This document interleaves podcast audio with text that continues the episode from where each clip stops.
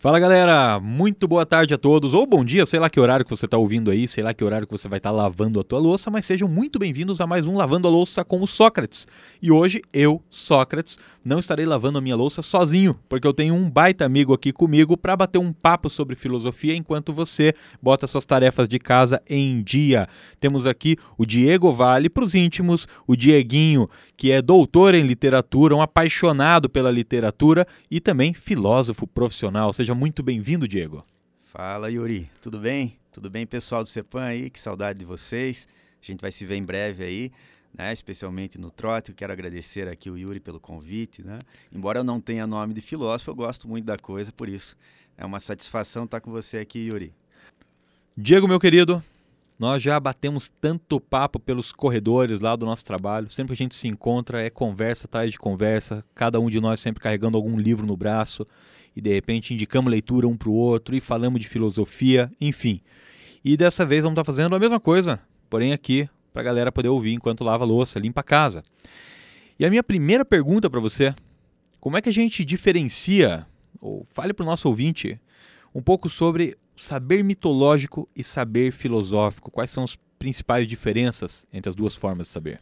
Pois é, né, Yuri? Eu sempre começo uh, o ano letivo, especialmente ali o primeiro ano do ensino médio, com uma frase do Fernando Pessoa, poeta, né? Como a minha área original é literatura, eu começo sempre colocando no quadro lá: O mito é o nada que é tudo. É uma frase do Fernando Pessoa, um verso dele, né? Você deve gostar, não sei se você conhece. Conheço e adoro. Opa, aí sim, hein? E eu começo sempre comentando o seguinte: né, como é que pode ser nada e tudo ao mesmo tempo? Né? Como é que uma proposição assim pode ser contraditória e ao mesmo tempo fazer sentido? Em filosofia tem dessas coisas, né? Trabalhamos muito com paradoxos e com contradições e acaba fazendo sentido no final, né? O mito é nada na medida em que se você comparar, por exemplo, né, o discurso original de um povo com aquilo que o professor Felipe dá lá nas aulas de história, é nada, né? Se você discute colocar essa narrativa mítica original, por exemplo, a respeito ah, da origem da cidade de Lisboa, ah, que é justamente o mote desse verso do Fernando Pessoa. Ah, o nome Lisboa vem de Ulisses Pona, a cidade de Ulisses, que é aquele mesmo Ulisses, né, o grande herói mitológico.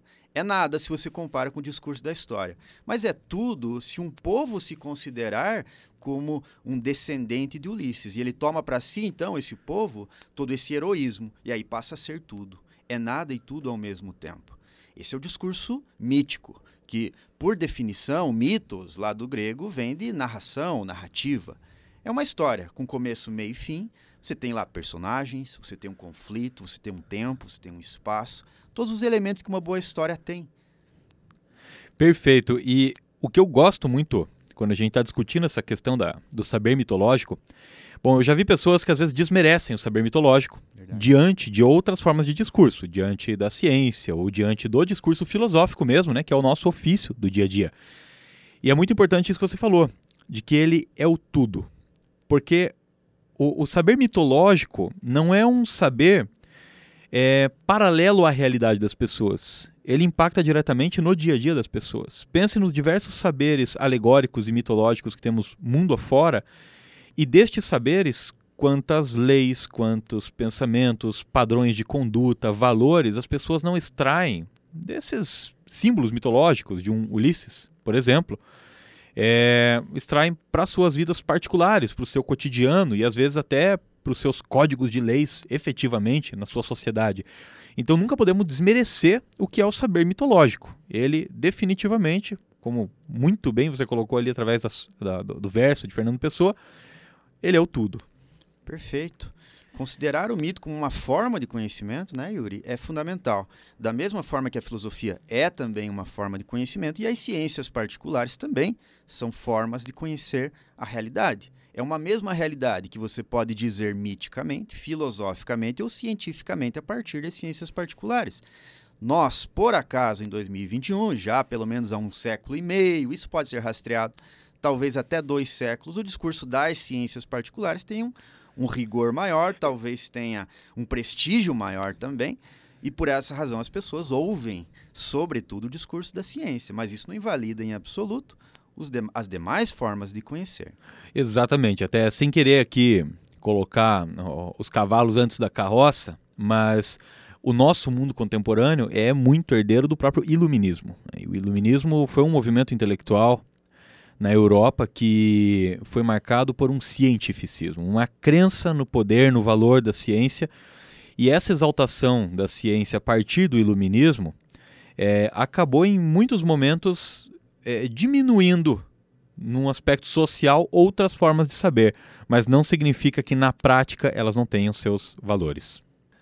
Mas aí saindo aqui da minha era contemporânea, e todo mundo que me conhece sabe que eu tenho um amor especial por século 19 e 20, né?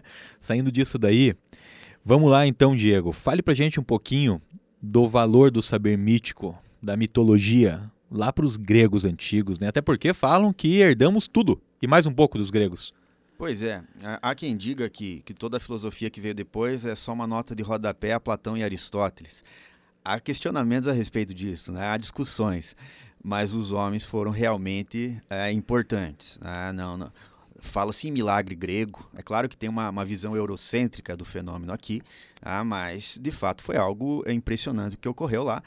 E no século passado, né, o século XX, se discutiu especialmente na Alemanha uh, qual seria a formatação educacional desses caras. Né? E aí tem um livraço lá, que é um tijolão do Werner Jäger chamado Paideia.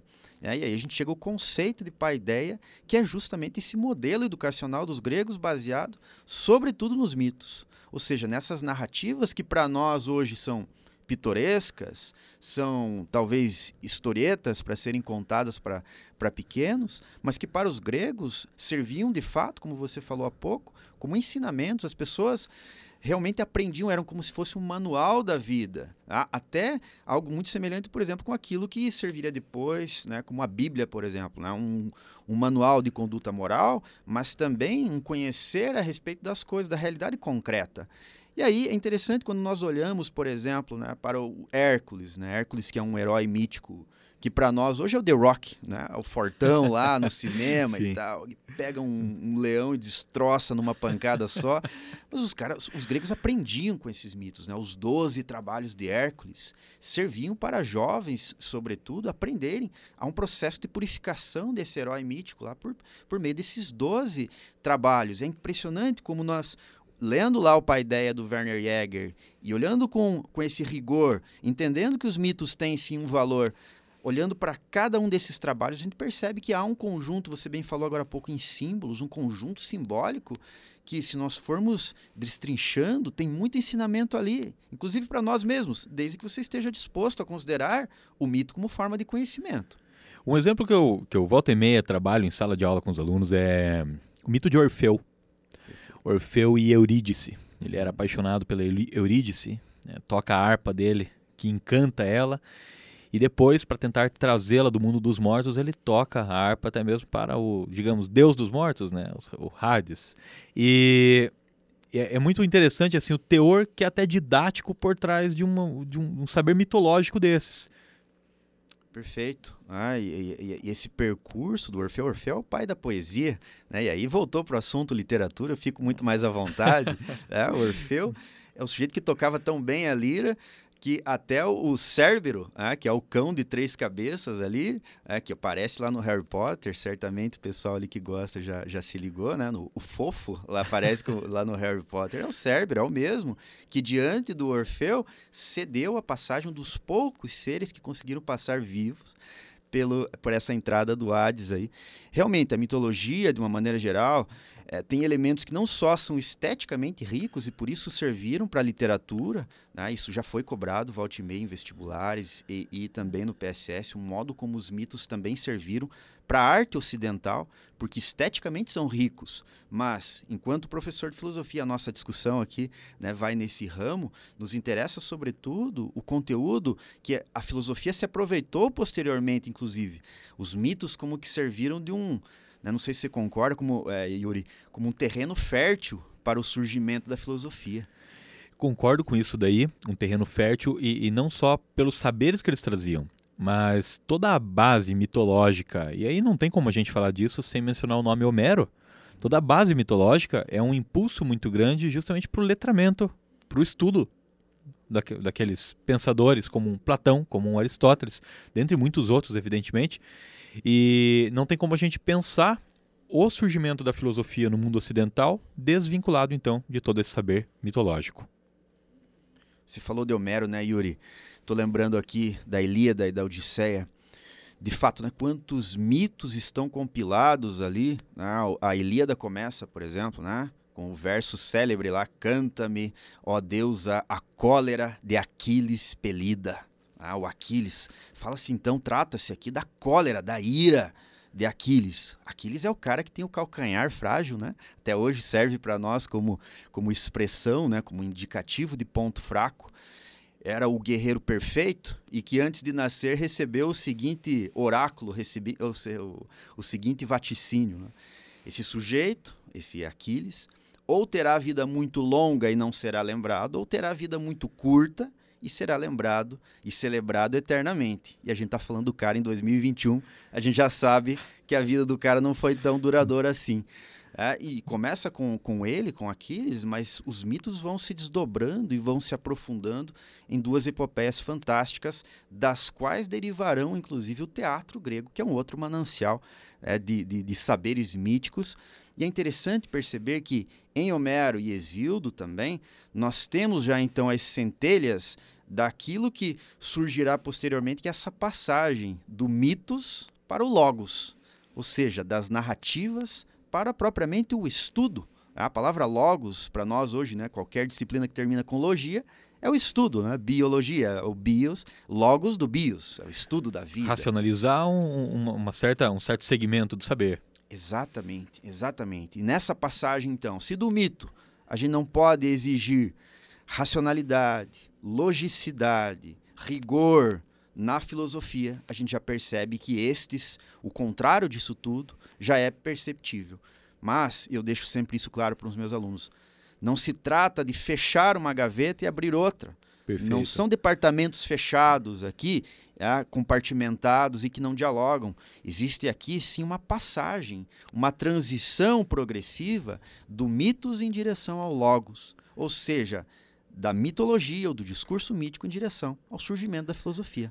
Perfeito. É, eu fico bem feliz de ver que concordamos tanto sem ensaiar dentro das nossas aulas em segmentos diferentes né, do, do colégio que a gente trabalha. Uhum. Mas eu penso muito assim também, falo muito para os alunos. Quando mencionamos o, o momento de passagem da mitologia para o saber filosófico, não significa que as pessoas estavam deixando de, vou usar o termo assim, acreditar naqueles mitos. Mas significa que diante de certos fenômenos da natureza, ou emoções humanas, ou às vezes até questões humanas, as pessoas começam a exercitar, vários pensadores começam a exercitar um olhar mais rigoroso e mais racional, menos desvinculado daquelas causas e justificativas mitológicas. Um outro exemplo que eu, que eu gosto de dar disso daí, a, o raciocínio por trás é o mesmo, ainda que o período histórico seja outro. É como quando pensamos no momento da Revolução Científica, lá no século XV, século XVI, século XVII. Não significa que os pensadores daquele período não tinham suas espiritualidades, não tinham fé em algo, alguém, significa que eles estão tentando desenvolver certos saberes, certos experimentos, trazer uma contribuição para o desenvolvimento das ciências de uma forma desvinculada, por exemplo, do poder da igreja que vigorava, mas não significa que a espiritualidade deixou de existir. Então, para você que está ouvindo isso, é muito importante que, que tenha em mente que não, estamos falando aqui de um saber que está superando o outro, que está suplantando o outro, mas eles caminham juntos e a filosofia bebeu desse saber mitológico antes de se desenvolver. Justamente, né? Então não fiquemos com a impressão ali de quando surgem os pré-socráticos de que esses caras não, não discorriam e não refletiam a respeito dos mitos. Não se trata disso, você falou muito bem, Yuri. Né? Às vezes, quando a gente vai lá para o Renascimento e tem aquele slogan, né? a passagem do teocentrismo para o antropocentrismo. Parece, todo mundo virou ateu agora. Parece uma né? coisa rígida, mas não é. É, é fluida. Sim. E talvez seja uma questão muito mais de ênfase, né? É de perceber, por exemplo, né, que os mitos como que a, a, fórmula mítica como que se esgotou. E agora? O que, que a gente faz com esse manancial riquíssimo? Mas qual que é o próximo passo? Né? Nós já temos então essa primeira narrativa estabelecida, esse manancial, tá? a partir do qual agora conseguimos sim pensar e, e a respeito né, do que é a realidade, do que é o ser humano. E quando Tales então diz que tudo é água, a gente tem então Note que não é, não se trata da resposta que ele dá, mas muito mais de uma posição que ele adota ali diante daquilo que já foi levantado pelos mitos, que é qual é o princípio último de tudo o que há? Mas é um princípio que eu quero ver, tem que estar aqui. Né? Não me venha remeter a um mundo olímpico tá? como explicação para isso que eu estou perguntando aqui. Tá? E aí a filosofia surge. A filosofia nasce então com essa proposição, tudo é água, que cá entre nós, se nós olharmos para uma tabela periódica, nem tudo é água, né? Mas o palpite do cara não foi ruim, não. Não sei se você concorda, Yuri. Concordo totalmente. Até eu brinco com os alunos assim, para trazer de uma forma mais fácil para eles, para facilitar a compreensão. Eu coloco sobre o Thales assim. Quando você vê hoje a, a NASA buscando vida, por exemplo, em Marte, né? Eles estão sempre buscando indícios de vida em Marte. Mas antes do indício de vida, o que, que eles buscam? Algum sinal de água. É evidente que há um abismo tecnológico e científico muito grande entre Thales de Mileto e os nossos dias e a NASA, tá? Não vamos misturar as coisas. Mas por trás de Thales de Mileto e da NASA existe um mesmo raciocínio, claro, com métodos diferentes para chegar em respostas, mas há um mesmo raciocínio que consegue perceber a relevância de água na vida. E não apenas no termo vida, se remetendo ao ser humano, mas à própria natureza. Perfeito, perfeito. É, e é interessante perceber que nessa passagem a gente sai das cosmogonias, então, a origem do cosmos, para a cosmologia, ou seja, para o estudo do cosmos. E aí você fala muito bem, hoje ainda estamos fazendo cosmologia.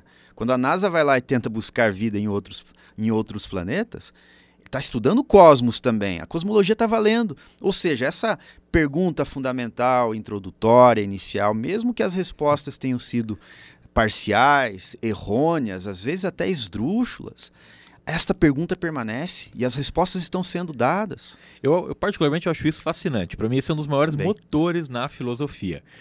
Eu adoro ver como que todas as grandes perguntas feitas pelos filósofos lá nas antigas ainda estamos fazendo. Eu acho fascinante essa nossa tendência à cosmologia ainda hoje. Acho fascinante a forma como ainda buscamos os blocos fundamentais da existência, os blocos fundamentais da natureza. E você mencionou há pouco o Thales, mas e quando a gente pensa, por exemplo, no conceito de átomo do Demócrito? Esse, esse conceito que hoje os nossos alunos estudam, é claro, de uma maneira muito diferente, né?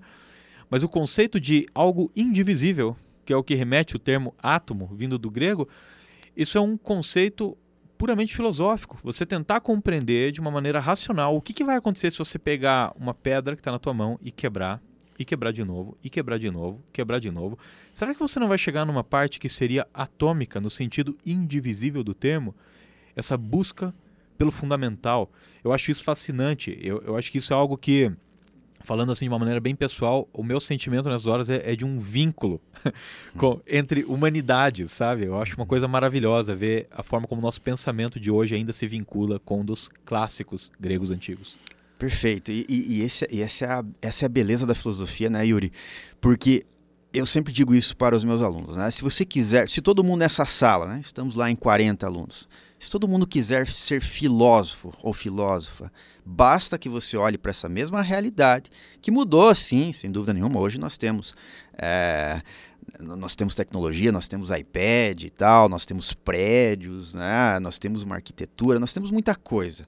Né? Não temos mais esgoto a céu aberto. Tudo isso melhorou, mas é relativamente o mesmo mundo e é o mesmo ser humano do tempo do Thales lá. Com as mesmas dúvidas e angústias e medos. Exatamente. Exatamente. Se você quiser filosofar, então usa teu cérebro a partir das observações que você faz. Mas se você quiser ser, por exemplo, um físico quântico, né? nem todo mundo vai conseguir ser. Né? Você vai precisar de instrumentos poderosos de verificação daquilo que você estiver, né? estiver diante de você ali. Você vai precisar ser muito bom em determinadas disciplinas. Né? E nem todo mundo, precisamos reconhecer, tem a mesma inclinação. A filosofia, nesse sentido, né, sem, né, sem estabelecer aqui um mérito, é, é simplesmente constatando diferenças para que nós entendamos quais as diferenças das formas de conhecer. Tá? Para fazer filosofia, basta que você pense a respeito de uma mesma realidade que seja compartilhável. Para que você seja cientista a, a respeito de, sobre uma determinada área do conhecer, são requeridos ali conhecimentos específicos e, em casos específicos, instrumentos de verificação que, se você não os tiver, é, você não vai conseguir ser um cientista daquela área específica. Nesse sentido, a filosofia é mais democrática, porque ela é aberta a todo mundo que se dispuser a filosofar. Perfeito, mas olha, quando você fala assim, que a filosofia é democrática, e quem me conhece sabe que eu sou um cara meio excêntrico, e nessa hora eu já começo a flertar com o meu próprio nome, Sócrates. Falando uma filosofia democrática, e essa ideia de você você querer instigar a discussão filosófica, o saber filosófico entre todos, não tem como a gente passar reto pelo nome Sócrates, correto? Perfeito. É, tanto é que eu estava falando dos pré-socráticos. O, o cara dividiu ah, a história da filosofia em antes e depois. Então, não é qualquer um o teu, o teu segundo nome. Que peso, hein? Que peso. Se que você peso, não fosse né? da filosofia, rapaz. É... E que coincidência, que ironia da vida, né? É, que você vê. É, o, o teu nome foi teu destino, né? Que maravilha. Então, a, a, eu sempre brinco que o meu nome também, né? É, o meu nome é Diego, é claro, né? É, o Di, um, um, prefixo que indica duplicidade, e o ego, eu. Né? Então, dois eus e o meu signo é de gêmeos. Olha que. Olha só. Que, que fatalismo, né? Vou falar que eu não manjo nada de signo aqui, mas acho interessante, no mínimo, o fatalismo, como você falou, em relação ao teu nome. eu também não manjo quase nada, só sei dessa parte também. É. Só vai até aqui. Mas para vocês perceberem como o discurso mítico também, essa narrativa, tem alguma influência sobre as nossas nossas vidas. Né? Mas é interessante, né? quando nós olhamos para o Sócrates, é, é aquele sujeito que parece que sabia que tinha que morrer para fertilizar a grande filosofia, a filosofia que seria abraçada pelo Ocidente. Né? Cara, a morte dele é talvez o, o, o, momento mais marcante de toda a história da filosofia. Ele foi o, o que coroou a vida dele foi a forma como ele morreu, né? Ter morrido pela própria filosofia. Isso é uma coisa belíssima. Chega a ser romântica aos olhos dos demais filósofos que sucederam ele. Exatamente. Quando você ler lá, né, quando você lê lá a apologia de Sócrates, a defesa de Sócrates também. E também o Criton. O Criton. Ah, todos esses diálogos do Platão, mas que colocam o Sócrates ali nos últimos momentos, né, um pouquinho antes de tomar a cicuta, são de uma beleza estética. Aquilo ali parece que é teatro mesmo. Né? O Platão era era excelente poeta, um dramaturgo de mão cheia, ah, o que prova que o sujeito também olhava para outras formas de, de conhecer e de dizer que não o mero conceptualismo ali filosófico. Ele, ele, percebia que muitas vezes uma história bem contada, bem encadeada, nos ensina de modo muito mais intenso do que, às vezes, conceitos ah, quadradinhos Rígido, ali, né? rígidos, né? que às vezes não entram na nossa cabeça, mas uma história. Veja, quando você lê, lê lá a Apologia de Sócrates, os últimos, o, o, o, discurso final do Sócrates é de chorar. É de chorar mesmo. É um negócio assim, se você não chora, pelo menos você se arrepia. Né? Quando ele diz, vai ter que ser, bom, é um spoilerzinho de, né, de quantos mil anos aí, Yuri? Spoilerzinho de, de, de 2.300 anos? É, acho, acho, acho, que não é mais spoiler então, né? Pode mandar para eles. Né? Mas quando ele finaliza dizendo assim, é assim então, meus caros. Eu vou para a morte e vocês vão para a vida. A quem levará a melhor, só os deuses saberão. Quando ele finaliza desse modo, não deixa de, de ser arrepiante quando você percebe que ali a grande filosofia passa a surgir, a filosofia ocidental vai abraçar esse, esse compromisso que ele ele teve a oportunidade de não tomar a cicuta. Ele tinha alunos influentes ah, que, que, que ofereceram para ele, não, foge. Ah, já... em, em Criton isso é descrito. Isso, né? no, no, diálogo Criton isso é descrito. E ele nega essa fuga e ele ainda se coloca assim, mas é, é, é em nome disso tudo que eu vivi. É em nome desse debate. E se esse debate, se a própria democracia decidiu que eu deveria morrer, eu não posso dar as costas para ela agora. E ele abraça a morte dele e ainda fala: devemos um galo Asclépio. Asclépio, o galo de Asclépio. o Caramba, galo de Asclépio. Meu Caramba. Deus do céu. E Até Nietzsche fico... fala disso. Sim. Ah, você falou ah, a respeito de um outro cara tão visceral na filosofia como Nietzsche. Né? Eu fico me perguntando, Yuri, quem dentre nós estaria disposto a morrer pelas suas ideias? Ah, quando que Quando, veja, não é nenhum conselho, tá? Não se não, trata, não, não por mesmo. favor, é que isso fique registrado. Mas a questão é até que ponto nós acreditamos nos nossos ideais né, para que isso, em tese, pelo menos, custe a nossa vida. Parece que nós mudamos de ideia quando. Uh, veja, se o nosso bolso for comprometido, as nossas ideias talvez não sejam tão intensas. Mas para Sócrates, para Nietzsche, Aí para mais uma meia dúzia, não são muitos. Tem alguns aí é? que, que, conhecemos. É. é, o Camus. O talvez, Camus, com toda certeza. Né? Não são muitos, mas são alguns. Parece que esses caras estavam dispostos a morrer por suas ideias. É, alguns pensadores né, lançam isso para gente e fazem até a gente refletir sobre essa questão do que, que é priorizado em diversas sociedades. Aqui eu não estou querendo sair do eixo que a gente estava falando ali, mas o devaneio vem à mente, né? Mais forte do que eu. Mas é, é, é parecido com aquilo que a gente vê, por exemplo, quando Foucault fala da, do controle sobre o corpo. Vivemos em uma sociedade que é demasiadamente preocupada com o controle sobre o corpo, a docilidade do corpo. Mas em que medida que o indivíduo, no seu ser, no seu pensamento, nas suas ideias, está saudável. Às vezes ele está fisicamente saudável, mas e as suas ideias? Acho que poucos autores temos aí na, ao longo da história da filosofia que conseguem se mostrar tão tão eu, eu, não quero usar a palavra crentes, mas tão fiéis às suas filosofias, aos seus pensamentos. E definitivamente Albert Camus, Friedrich Nietzsche e, claro, o célebre Sócrates são alguns desses nomes. Exatamente, né? exatamente. E veja que essa é a maravilha da filosofia, né? É, em que nós saímos então do campo das ideias, do cosmos, e aí estamos falando aqui do, da dimensão do ser. Com Sócrates, a gente inaugura um novo período da filosofia, junto com os sofistas também, mas num modo relativamente diferente, o período antropológico, ah, o período em que o estudo agora passa a ser do antropos, ou seja, do homem. Centrado ah, nas questões humanas. Perfeito, né? exatamente. Nesse sentido, Sócrates foi basilar, foi intenso e custou-lhe a vida. Tá? Quando a gente fala do custou-lhe a vida, que é o ponto mais interessante, é para o ouvinte que está aqui acompanhando, muito louco o nosso papo, é, ouviu antes de mais nada a gente falar da morte do Sócrates. Mas daí vem essa pergunta, né? E por que, que o Sócrates morreu? Porque ele foi condenado à morte pela democracia na qual ele vivia. É interessante, né? Porque ele tem um diálogo chamado Eutífron, aliás, é Platão, né? Mas é, o Sócrates que está lá. Eutífron, o, o Sócrates está lá na frente do fórum e chega esse Eutífron. E daí, oh, você está aí, só que tudo bem e tal, aquela, né? aquele papinho assim. O que, você está fazendo aí? Não, o Eutífron responde, eu vim aqui processar meu pai. Mas como assim você vai processar teu pai? Qual é a acusação? Não, eu vou é, processá-lo por impiedade. O Sócrates, puxa vida, olha que oportunidade. Então, me explica o que, que é impiedade, porque eu não sei e eu estou sendo acusado por isso. Né? Por impiedade e por apresentar. Depois né, a gente Sim. vai saber, né? Por apresentar, segundo a acusação formal, novos deuses à juventude, né? Por corromper a, ju corromper juventude. a juventude. Corromper né? a juventude. É, e, e aí a acusação de impiedade também, né? O Eutífron vai se espremendo ali e para explicar. É interessante isso, né? O Eutífron, para explicar o que é impiedade, remete aos deuses.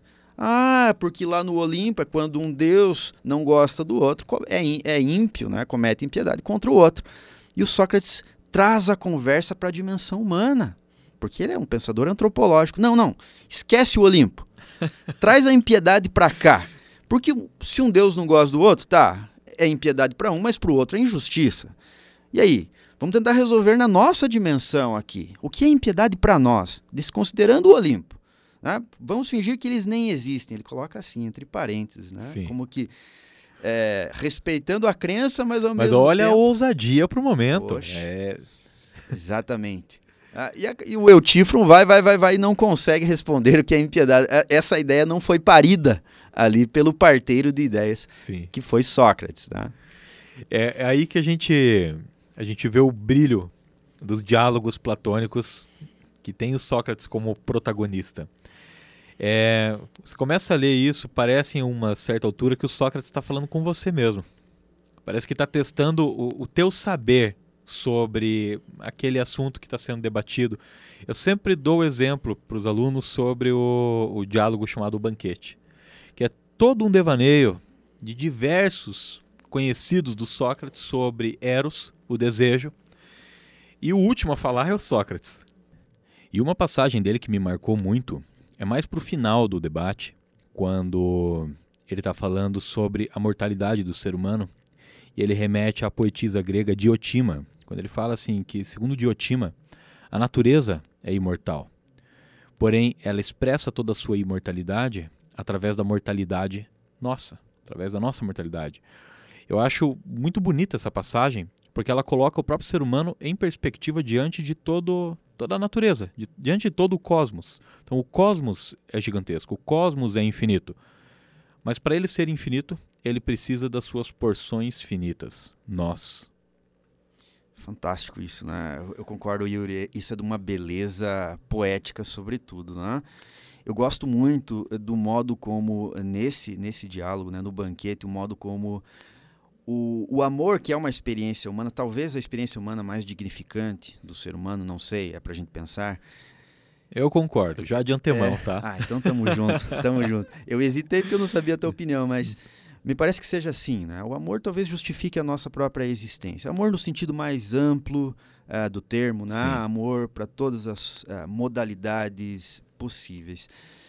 O modo como uh, essa experiência humana ilumina quem nós somos, né? Então, a partir de uma experiência humana específica, porque nós amamos, nós estudamos, nós fazemos várias coisas, vários verbos, né? Mas essa experiência humana ilumina quem nós somos. E quando você reflete, você trouxe essa passagem belíssima da, da imortalidade e ao mesmo tempo mortalidade, a gente está pensando aqui ontologicamente quem nós somos a partir de uma experiência que é o amor, que talvez seja a mais importante de todas. Eu gosto muito desse diálogo, estava comentando com você aqui, é, lá, lá, no começo, mais para o início, a gente percebe que alguns mitos aparecem nesse diálogo e que depois são refinados filosoficamente pelo Sócrates na, na, no, no, na passagem dele, na fala dele, uma poderosa fala, é, pa, diante da, da, da, da, qual todo mundo como que emudece olhando o mestre. Só um detalhezinho aí, porque a, a fala de Sócrates, em mais de um diálogo platônico, é, ela é literalmente erótica. Uhum. No sentido de trazer um desejo muito grande, tem mais esse sentido do Eros uhum. que o próprio banquete traz, né? O, o, Sócrates é um cara erótico, no sentido de que a fala dele, a, a, eloquência dele falando com os outros, desperta nas pessoas esse desejo, né? Perfeito, isso fica bem claro. Fica. é, mais de um participante, inclusive, manifesta, manifesta isso. Manifesta né? esse desejo pelo Sócrates. Isso, leia um banquete lá depois converse com a gente. é, é, o mito dos andrógenos. Né? A palavra andrógeno para nós né, se torna um adjetivo modernamente, justamente para para detectar certa pessoa que manifesta características físicas, eventualmente, dos dois gêneros. Né? O mito dos andrógenos que traz essa ideia de que, num primeiro momento, todos nós éramos dois em um. Dois seres perfeitamente unidos em um ser só. E que, por alguma contravenção, Zeus separa todos os andrógenos é, entre si e afasta-os um do outro no, no espaço. Né? Coloca um, sei lá, no Brasil, outro na China. Né? E aí a gente passa todo o resto da vida procurando a outra metade. A gente passa sentindo Eros. Eros, pelo, o desejo, né?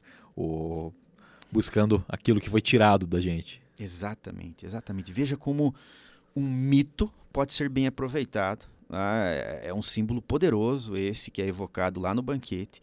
E aí o Sócrates vai refinar isso no sentido filosófico.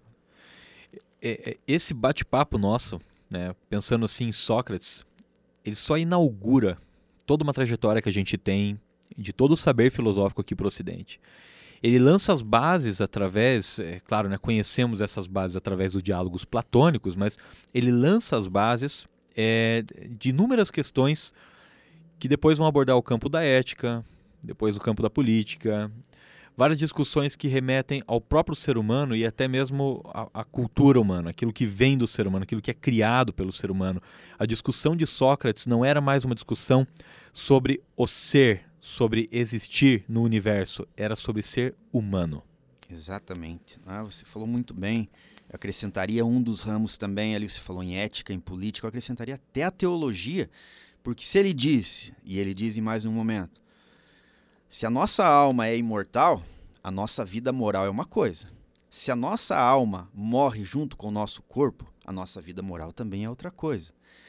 E aí nós inauguramos um campo de discussão que está aberto até hoje. Está aberto até hoje, assim como, vamos falar bem verdade, todos os campos da filosofia estão, estão em abertos, né? Não dá para negar. Sim. Eu acho que até para a gente fechar aqui um pouco sobre Sócrates e puxando essa tua discussão sobre a alma, é, é interessante a gente lembrar aqui que o Sócrates é o cara que defendia que através da alma temos saberes inatos. Né? Então tem coisas que todo mundo nasce sabendo. É né? muito interessante isso daí, porque é um primeiro olhar que, que temos registro na história, pelo menos aqui no Ocidente, é o primeiro olhar que temos da possibilidade de existir algum saber universal que vincule todos os seres humanos. Um certo universal, um errado universal. Algum tipo de conhecimento que seja real, autêntico, universal, que abarque todas as pessoas e que não dependa de uma cultura ou outra, de, de uma religião ou outra. Exatamente. Né? E aí a gente já faz uma ponte com a teoria do conhecimento. Né? Em Sócrates a gente tem essa constatação que Platão vai aprofundar, vai talvez robustecer até, porque Sócrates não deixou nada escrito, sabemos isso, né? mas não custa relembrar.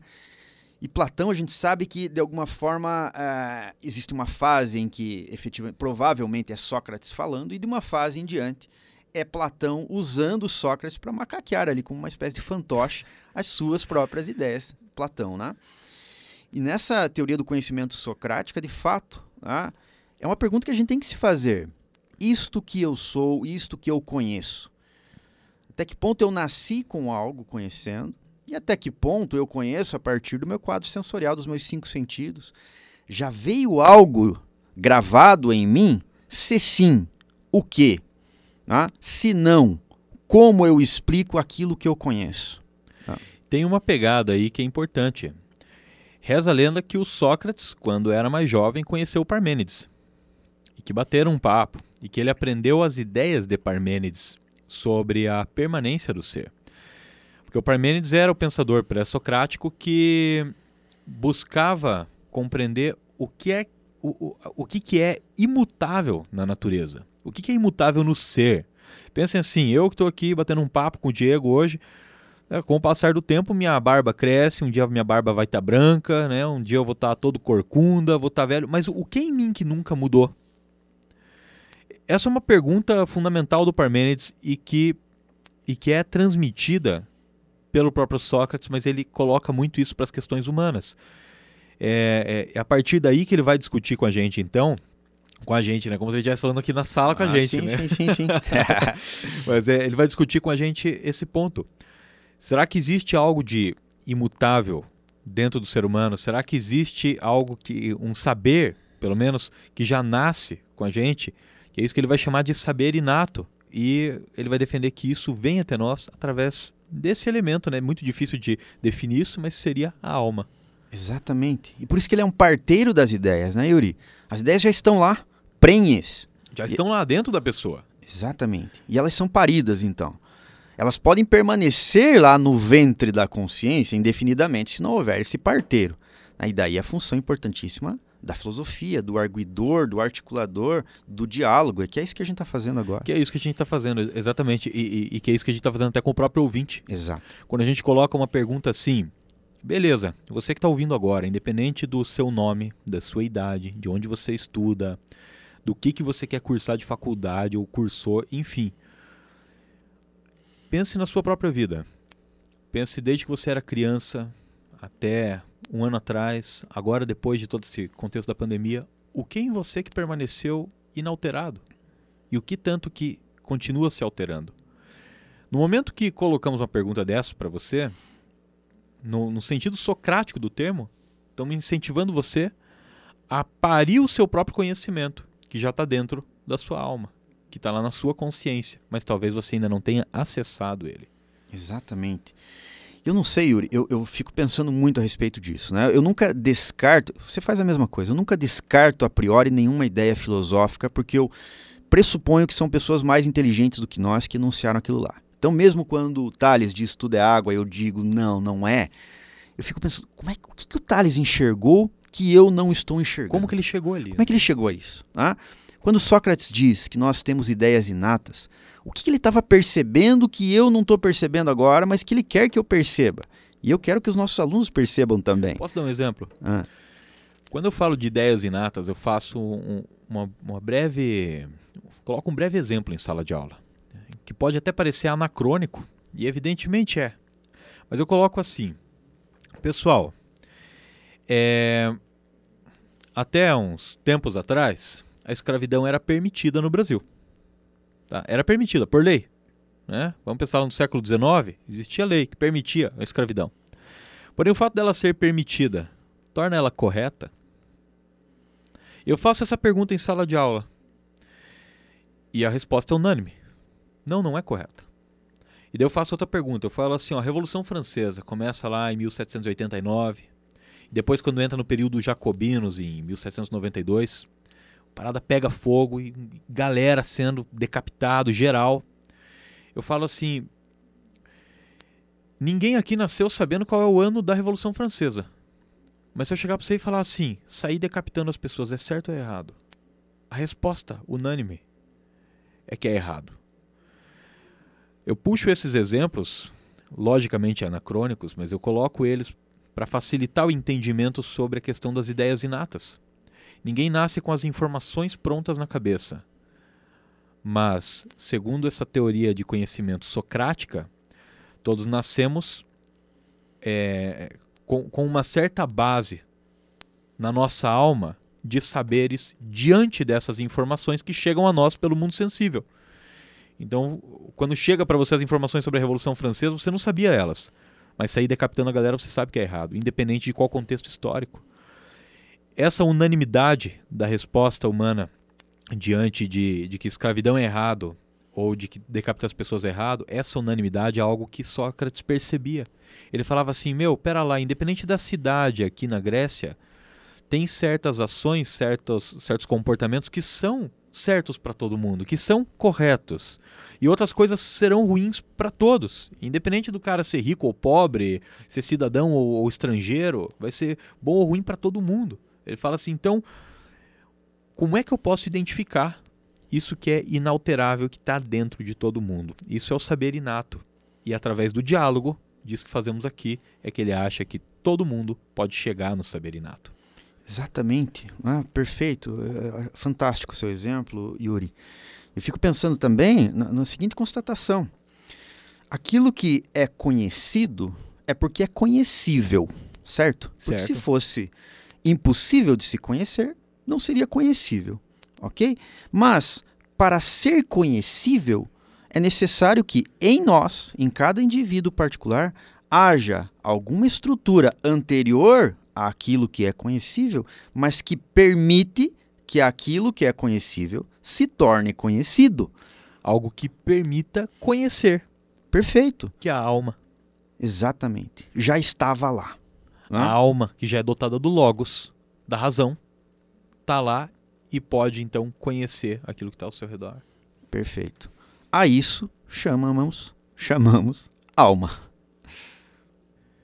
E nós ouviremos esse termo alma muito bem trabalhado depois no Platão, né? Que o Platão é, é o cara que mais falou sobre Sócrates, é a principal fonte que temos de informação dele.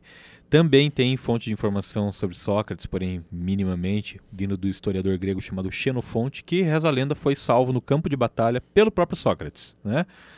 E também alguns dramaturgos da época que escreviam sobre o cara. Mas esse é um prato cheio para gente falar aí, para gente falar a partir daí sobre a teoria do conhecimento platônica, falando do conceito de alma e de toda a teoria das formas do Platão. Isso daí eu vou contar com o Diego novamente no nosso próximo encontro, então, Diego. Opa, com o maior prazer, Yuri. Agradeço aí esse convite de novo. Foi uma delícia passar esse tempo com você e com o pessoal também, que eu estou morrendo de saudade aí. Pois é. E, e já vamos falar para o pessoal. Podem acumular umas louças aí para lavar, uh, tarefas de casa, assim. Porque eu, porque eu digo isso, né? Eu ouço meus podcasts sempre é isso, limpando a casa, assim. E daí eu termino de, de limpar a casa e eu tô eufórico pensando em filosofia. Então, acumulem louças aí, porque o próximo episódio a gente vai estar falando da teoria do conhecimento platônica e também do Aristóteles, o famosíssimo. Aí sim, hein? Um abraço para vocês, então. Um grande abraço a todo mundo, espero que tenham gostado. E é isso aí, galera. Um beijão, até a próxima. Tchau, tchau.